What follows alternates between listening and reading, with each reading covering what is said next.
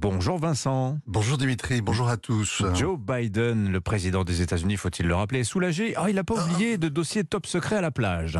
Oui, euh, le FBI a passé au peigne fin euh, sa résidence balnéaire sur la dune à Rio Boss dans le Delaware. Et après trois heures et demie de perquisition, surprise, surprise, ils n'ont rien trouvé, pas un seul document top secret entre deux serviettes de bain. C'est étonnant parce que euh, Joe Biden en avait laissé traîner partout. son entourage a retrouvé des dossiers sur l'Iran, l'Ukraine et le Royaume-Uni en vidant son bureau dans un centre de recherche totalement inconnu, le Penn Biden Center.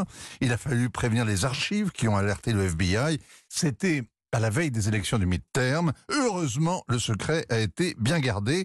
Les fuites ont commencé début janvier. Et alors, il a fallu se résigner à confirmer en traînant les pieds.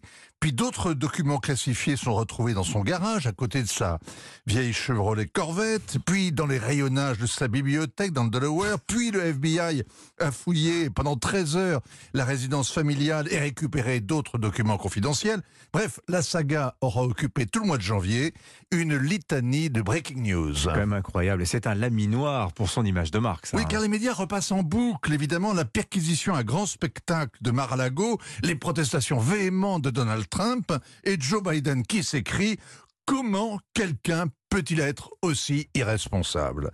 Alors Joe Biden, c'est Tartuffe, est aussi négligent avec des dossiers classifiés que son fils Hayden avec son ordinateur plein de mails compromettants. Alors au début, il a pris l'affaire avec des involtures, je ne regrette rien, l'inquiétude a saisi la Maison-Blanche quand un procureur spécial a été nommé pour enquêter et le chef de cabinet du président qui est censé le protéger a sauté. Le nouveau donne entière satisfaction puisque avec cette fouille consciencieuse, transparente et totalement inutile. Alors on est à une semaine du discours sur l'état de l'Union, il était temps. Hein oui, surtout que juste après, on s'attend à ce qu'il déclare sa candidature pour un second mandat et du coup, on s'interroge sur les dessous de cette étrange affaire. Ce ne sont pas les républicains qui l'ont sorti, mais des intervenants démocrates sur les plateaux de télévision.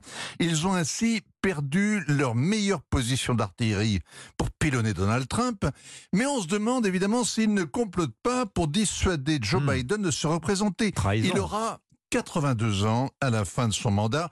C'est un âge moderne pour une retraite au bord de la mer. D'autant que chemin faisant, on a découvert cet obscur centre Biden, abrité par l'Université de Pennsylvanie, qui a offert un bureau au vice-président pendant sa très courte traversée du désert. L'université lui a versé 900 000 euros et a encaissé 60 millions euh, de dons étrangers, euh, dont la moitié d'un Chinois totalement inconnu au bataillon. On se demande donc si Donald Trump était un maître chanteur avec euh, son dossier sur President of France, vous savez, et c'était très gênant. Mais on se demande maintenant si les étrangers n'ont pas de quoi faire chanter Joe Biden, et ça c'est encore pire. Signature Europe Vincent Hervouette. Merci Vincent.